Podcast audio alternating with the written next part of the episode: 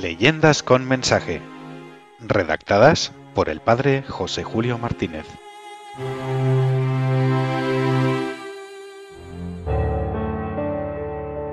Un grito como aquel.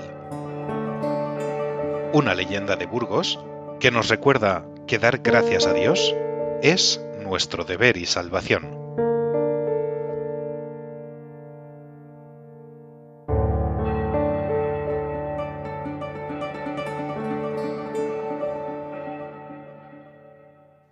En torno a la figura de Enrique III, aquel rey de Castilla que la historia llama doliente, la imaginación popular ha forjado varias leyendas. Una de ellas está relacionada con ese muñeco grandote y llamativo que podemos admirar en el interior de la Catedral de Burgos, sobre una de las puertas de entrada, el papamoscas.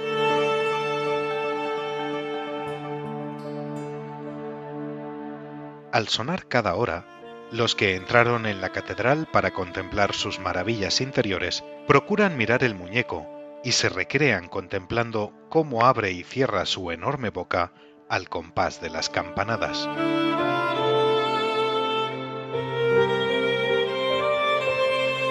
Este papamoscas fue mandado construir a un famoso relojero veneciano por el citado rey Enrique III que quiso perpetuar en el muñeco mecánico un recuerdo de su vida referido así por la leyenda burgalesa.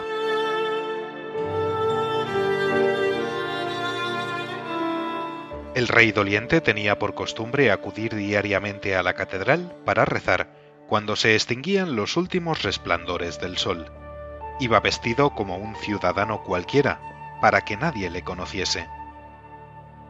Permanecía un rato en el gótico templo, sumergido en sus devotos pensamientos y oraciones. Cierto día, cuando había terminado su visita al Señor y se disponía a salir, quedó sorprendido al advertir la presencia de una dama, bella y majestuosa como una reina, que también hacía oración, con los ojos vueltos hacia el sepulcro del famoso conde de Castilla, Fernán González.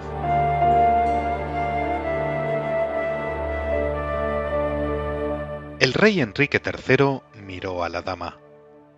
Esta le miró también, y por unos instantes quedaron los dos en silencio, cruzándose las miradas.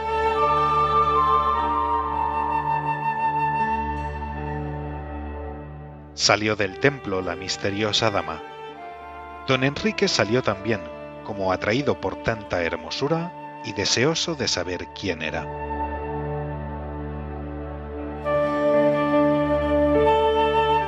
Pronto la perdió de vista, pues ella se metió por las antiguas calles de la ciudad y penetró en su domicilio. Al día siguiente ocurrió lo mismo. El rey doliente y la bella desconocida se vieron en el templo, se miraron en silencio y después marcharon cada uno a su casa. Y así varios días.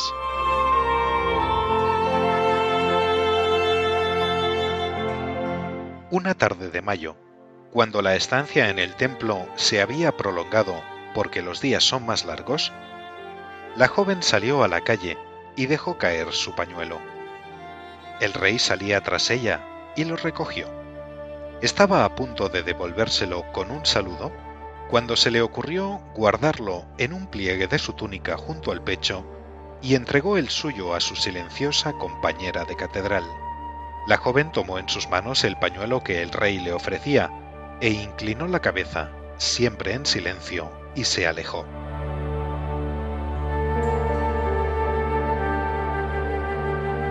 Desde aquella tarde Enrique III no vio más a la dama ni en la catedral ni en ninguna calle de la ciudad que hoy llamamos Cabeza de Castilla.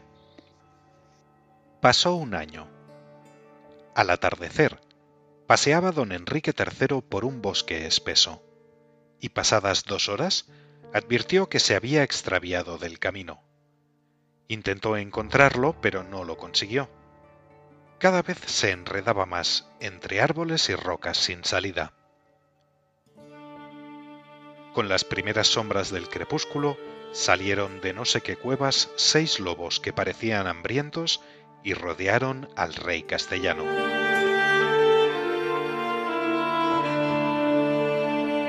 Enrique III no se amedrentó. Desvainó su espada y luchó contra las fieras. Logró dar muerte a tres y contenía a los otros tres a fuerza de estocadas. Pero los lobos seguían asaltándole, y el rey doliente sentíase cada vez más escaso de fuerzas. Siempre había sido diestro en el manejo de la espada. Ahora hacía esfuerzos sobrehumanos, comprendiendo que se trataba de vida o muerte.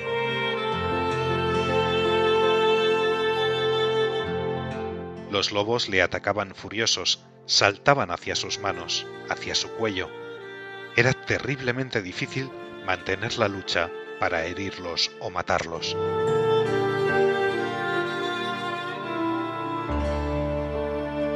El rey había buscado alguna defensa, poniendo la espalda junto a un árbol para que le atacasen solo de frente. Respiraba con angustia, temía desfallecer. En esto había sido un grito penetrante, extraño, como pudiera ser el grito de una persona arrojada a una hoguera. Pero el efecto del grito fue instantáneo. Los animales se espantaron y huyeron entre los árboles. Don Enrique respiró aliviado.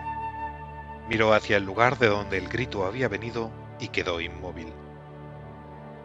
Tenía delante una dama cuyo rostro resplandecía por su magnífica belleza y aparecía con expresión de dolor.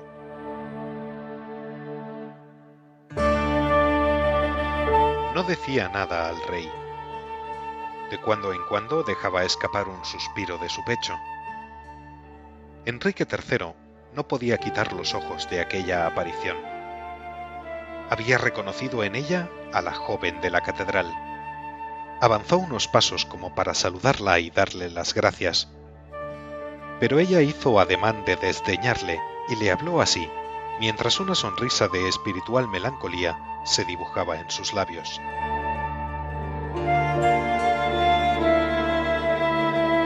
Empecé a admirarte y amarte, oh rey, cuando te vi rezando en la catedral. Eres noble y generoso. En ti revivía el recuerdo gallardo y heroico de aquellos grandes que se llamaron Fernán González y el Cid Campeador. Mas no es posible nuestra felicidad en este mundo. Por tanto, ahora aceptemos el sacrificio de nuestra separación cumpliendo los designios de Dios.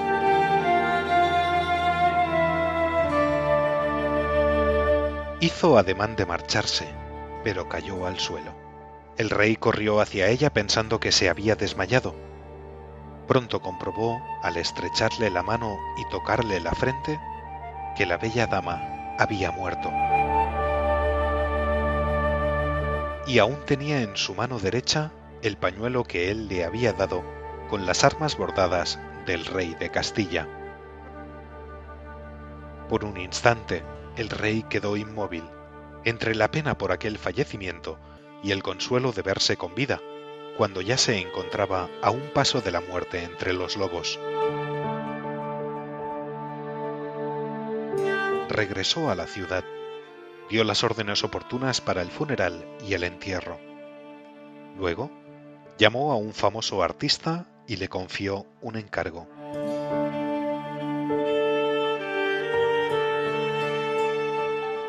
Quiero que hagas una gran figura de metal para colocarla en el reloj veneciano que pondremos dentro de la Catedral de Burgos, sobre la puerta principal. Y quiero que hagas un mecanismo para que esta figura lance un grito al sonar las campanadas cada hora.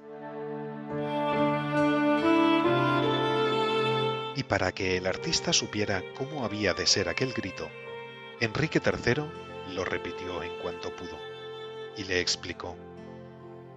Ese clamor, lanzado por una mujer admirable, ahuyentó a los lobos que iban a matarme.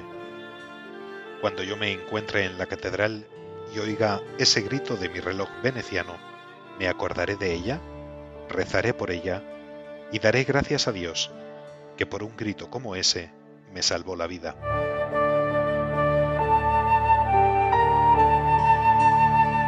El encargo quedó cumplido.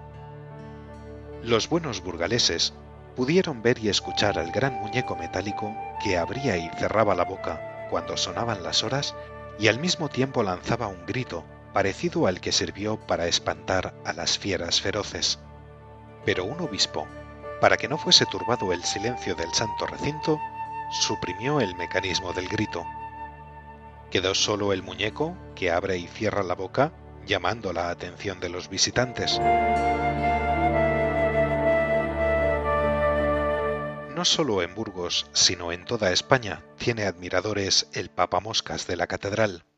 Ellos no saben que un rey lo mandó construir para que le recordara su obligación de dar gracias, porque Dios le salvó la vida en momentos de gran peligro. Los que habéis oído esta narración ya lo sabéis. También vosotros debéis dar gracias a Dios, porque de muchos peligros os salva cada día.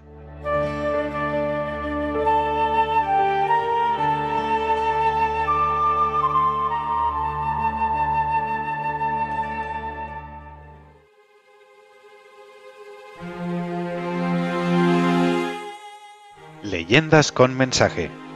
Redactadas por el padre José Julio Martínez.